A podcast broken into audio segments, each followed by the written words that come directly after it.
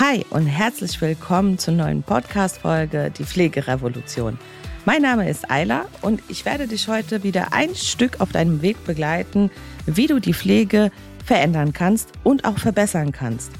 Und wenn du dich schon immer mal gefragt hast, was du eigentlich dafür brauchst, um einen ambulanten Pflegedienst zu gründen, dann ist diese heutige Folge für dich genau die richtige.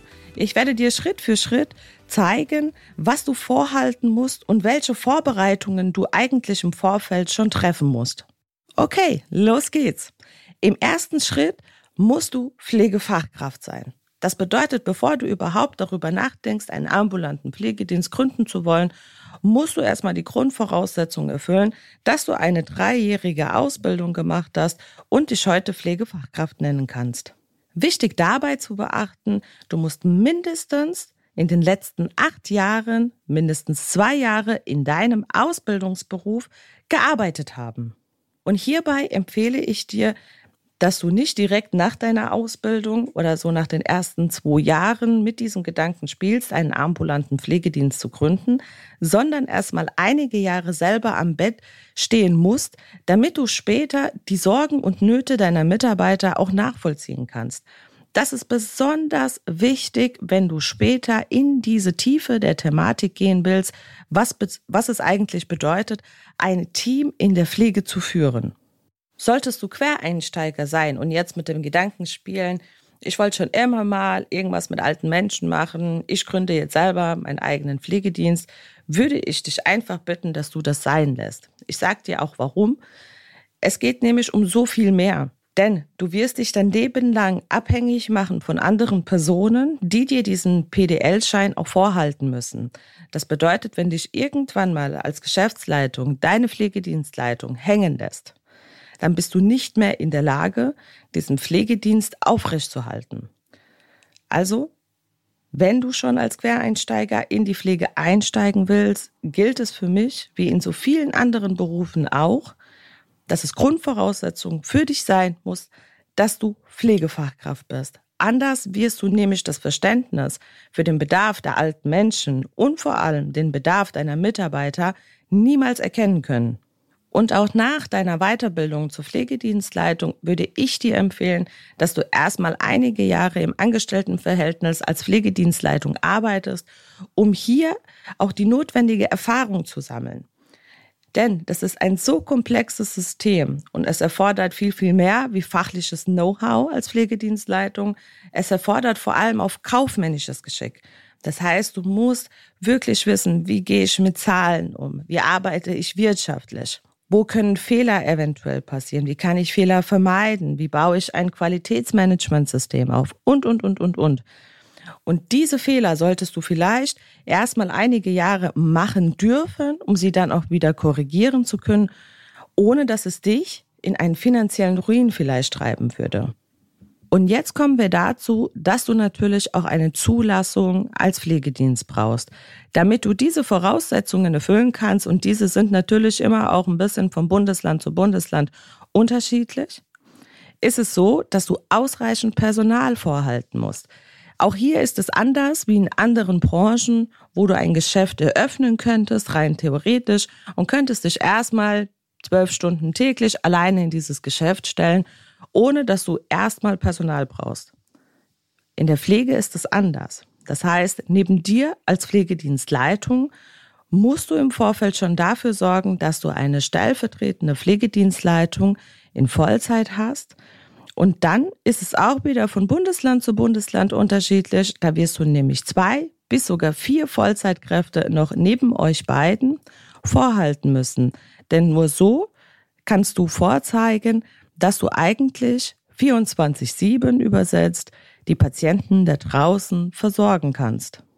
Und neben dem, dass du dir das Personal eingestellt hast, musst du dir grundlegend Gedanken machen, welchen Tarifvertrag werde ich wählen? Also welchem Tarifvertrag werde ich mich anschließen? Denn du musst darauf achten, du musst natürlich je nach Qualifikation auch deinen Mitarbeitern einen entsprechenden Lohn bezahlen. Und nicht nur das, Du musst dafür sorgen, dass die entsprechenden Fortbildungen vorgehalten werden können, die deine Mitarbeiter während ihrer Beschäftigung bei dir natürlich auch absolvieren können. Ganz, ganz wichtig ist, dass du hier schon dir deine Gedanken gemacht hast, wie du dein Qualitätsmanagementsystem aufbauen willst, welche Strukturen du erarbeitet hast, um diese dann auch umsetzen zu können. Da ist zum Beispiel auch wichtig, dass du einen Hygieneplan hast, nachdem die Mitarbeiter dann auch in deinem Pflegedienst arbeiten können. Und da du ja weißt, dass das sehr, sehr schwierig ist, durch diesen Prüfprozess der Kassen durchzukommen, solltest du dich, bevor du die Gründung eigentlich in Erwägung ziehst, dich mal mindestens sieben bis acht Monate damit beschäftigt haben, wie du die MD-Prüfung in Zukunft auch realistisch überleben wirst. Das heißt, du musst ein System erschaffen, nach dem deine Mitarbeiter arbeiten können, ohne dass es für dich ein zeitfressender Faktor ist und aber gleichzeitig auch die Qualität beim Patienten ankommt und du immer gewappnet bist für jede Prüfung, die auf dich zukommt im Pflegedienst. Und jetzt ist es Zeit, dass du deine sogenannte IK-Nummer beantragst. Eine IK-Nummer ist ein Institutionskennzeichen. Dieses brauchst du, damit du in Zukunft mit den Kassen auch abrechnen kannst. Das vereinfacht es einfach den Kassen, dich unter dieser IK-Nummer zu finden und es vereinfacht natürlich zudem auch diesen ganzen Abrechnungsprozess. Neben dessen, dass jetzt diese ganzen Wege eingeschlagen wurden und dass du jetzt eigentlich so ein bisschen in der Warteschlange bist, kannst du jetzt eigentlich schon damit beginnen, mit deinem Qualitätsmanagement, wo du dich schon vorher darüber informiert hast, wie du es aufstellen willst, dass du es jetzt in die Perfektion bringst, die du brauchst, bevor du eigentlich morgen an den Start auf die Straße gehst. Das heißt, Du musst dir jetzt ganz genau überlegen, mit wie vielen Mitarbeitern startest du tatsächlich zu Anfang. Das bedeutet, nimmst du wirklich die Mindestanzahl, die du brauchst, damit du die Zulassung bekommst. Oder aber stellst du dir von vornherein sogar ein bisschen mehr ein, je nachdem, wie für dich deine realistische Patientenaufnahme zu gestalten ist. Das bedeutet, du musst in dieser Hinsicht dann auch bedenken, dass alle diese Mitarbeiter, die du jetzt ja schon hast und einstellen wirst, nach deinen Qualitätsstandards arbeiten. Und bevor sie das können, ist es wichtig, dass du dein Leitbild entwickelt hast. Das heißt, dieses Leitbild ist eigentlich nichts anderes wie dein Warum. Warum arbeiten wir hier? Wie arbeiten wir hier? Und was wollen wir da draußen eigentlich bewegen in der Pflege? Neben dem Ganzen hast du natürlich dann jetzt auch die ganzen Hygienepläne auszuhängen, damit natürlich auch vom Infektionsschutzgesetz alles geklärt ist. Dann darfst du nicht vergessen, dass du immer bedenken musst, dass du dich von vornherein entscheiden musst, welches Softwareprogramm du tatsächlich wählst, was dich dann in diesen Bereichen unterstützt, wie du deine Pflegedokumentation aufbaust, wie du es schaffen kannst, deine Angehörigen und deine Patienten effektiv beraten zu können nach welchen Möglichkeiten du deine Tuchenpläne gestalten willst, deinen Dienstplan aufbauen willst und natürlich dein ganzes Notfallpaket, was du von vornherein schon wissen musst, wie soll der Mitarbeiter in bestimmten Situationen reagieren, ohne dich vielleicht zwangsläufig anrufen zu müssen. Und nachdem du diese Punkte alles schon auf deiner Liste abgehakt hast, kommen wir jetzt zu dem Bereich, dass du den Versorgungsvertrag mit den Kassen abschließen musst. Und hier beginnt eigentlich erst deine Studienzeit. Das bedeutet, du wirst in den nächsten Wochen und Monaten immer wieder ein großes Paket an Post bekommen, wo du ganz viele Verträge bekommst von den Kasten. Ich möchte dich in dieser Hinsicht bitten, dass du nicht vor lauter Freude einfach diese Verträge nimmst und sie ja am Ende der 50 Seiten dann einfach unterschreibst, sondern dass du diesen Versorgungsvertrag haargenau studierst. Ich empfehle dir in dieser Hinsicht immer, mach dir direkt zwei, drei Kopien von diesen Versorgungsverträgen. Denn ich bin so ein Mensch, wenn ich etwas lese auf Papier, möchte ich gerne drauf markern können. Ich möchte mir Notizen nebenbei machen können. Und nur so kannst du die Versorgungsverträge so genau studieren, dass du auch verstehst, was da eigentlich drin steht. Denn nur so kannst du gewährleisten, dass du tatsächlich später dann auch weißt, was kann ich eigentlich mit den Kassen abrechnen? Wie ist denn eigentlich mein, mein Versorgungsradius? Ja, in welchem Radius darf ich überhaupt Patienten versorgen? beziehungsweise ab welchem Radius wird mir vielleicht gar nichts bezahlt von den Kasten. Und das ist aber sehr, sehr wichtig. Ich gebe dir dazu zum Beispiel auch ein Beispiel.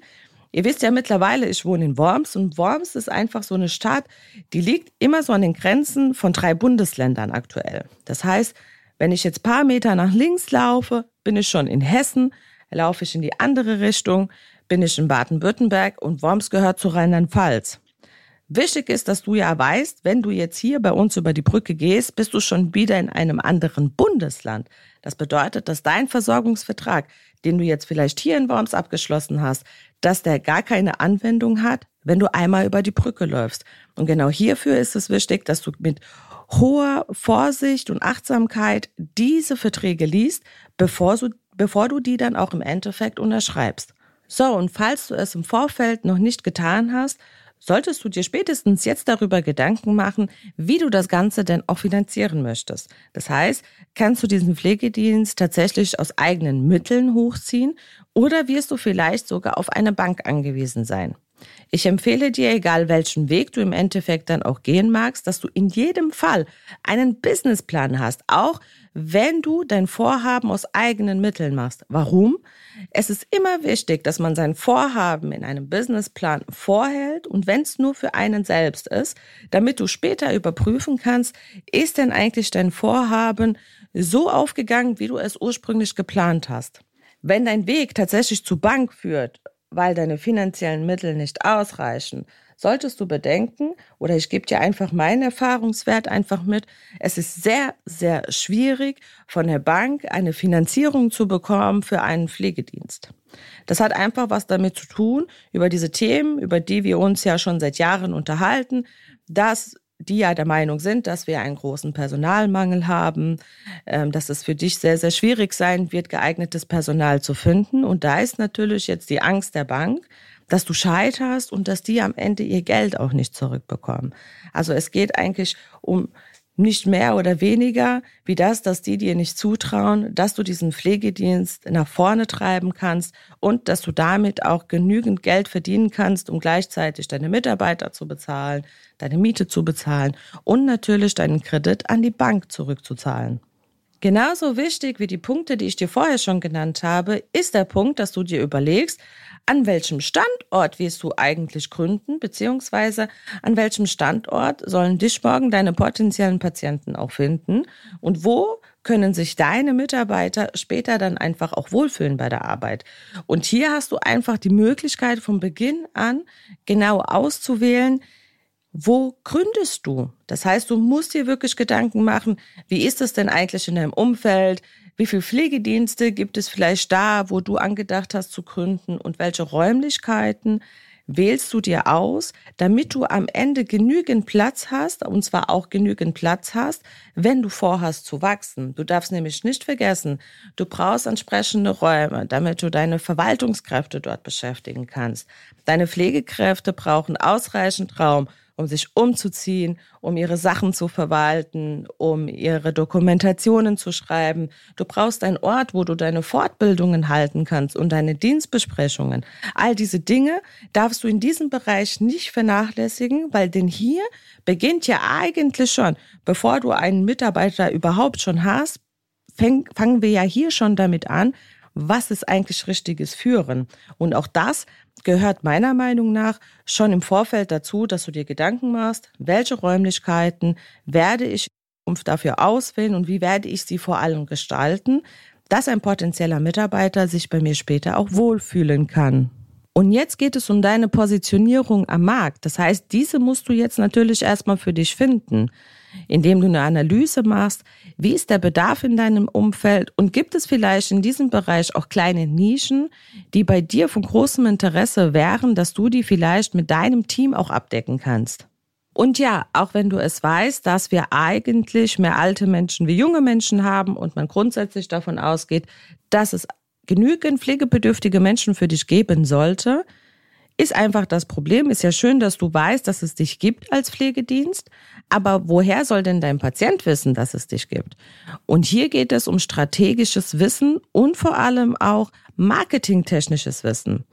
Denn du musst jetzt natürlich gucken, wie positionierst du deinen Pflegedienst so am Markt und wie machst du deine Marke so bekannt, dass Menschen wissen, dass sie dir vertrauen können und dass du deine ersten Aufnahmen generieren kannst.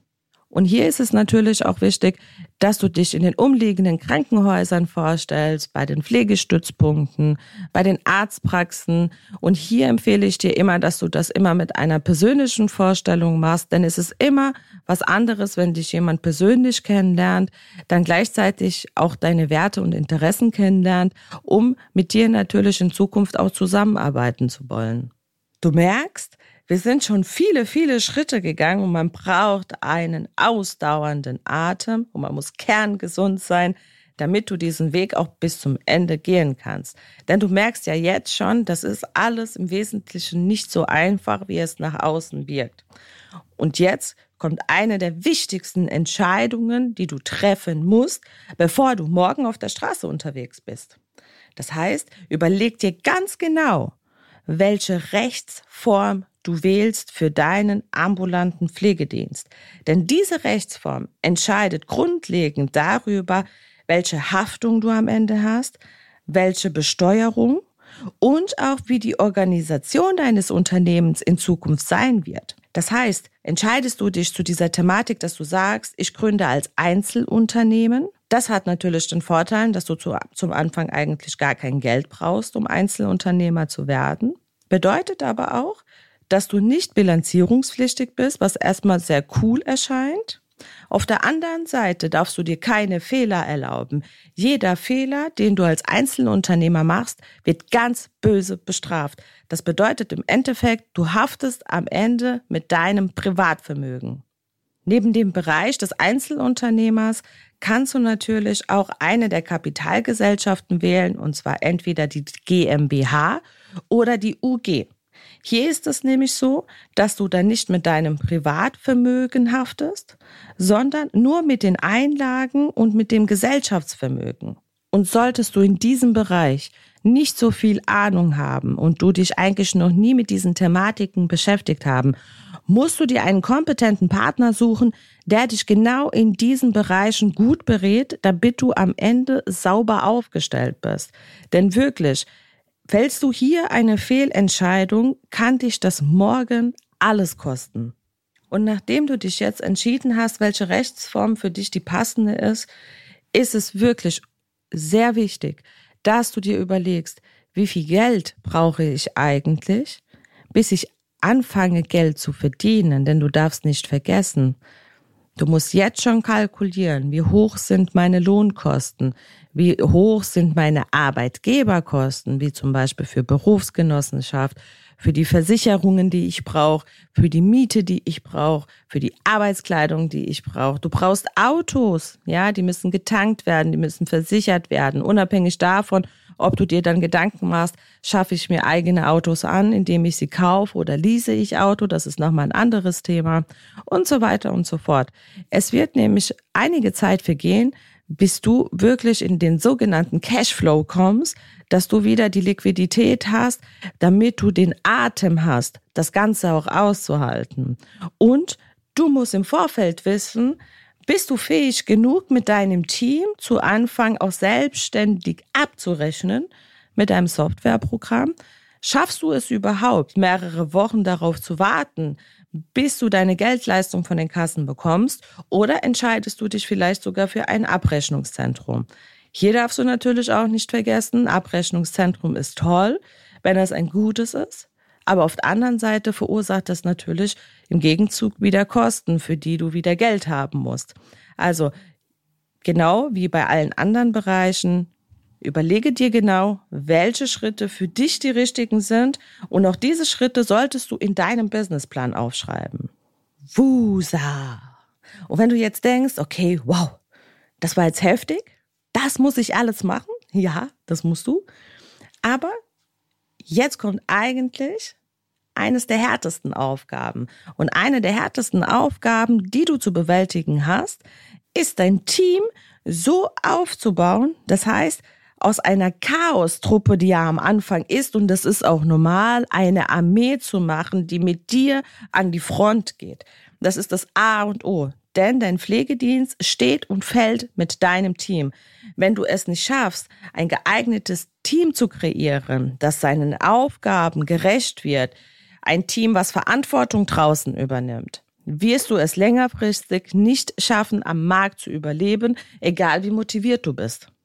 Deswegen sei achtsam und vorsichtig, wen du in dein Unternehmen reinholst, welche Menschen du einstellst und überlege dir im Vorfeld, welche Werte deine Mitarbeiter mitbringen müssen, damit sie dein Leitbild erfüllen.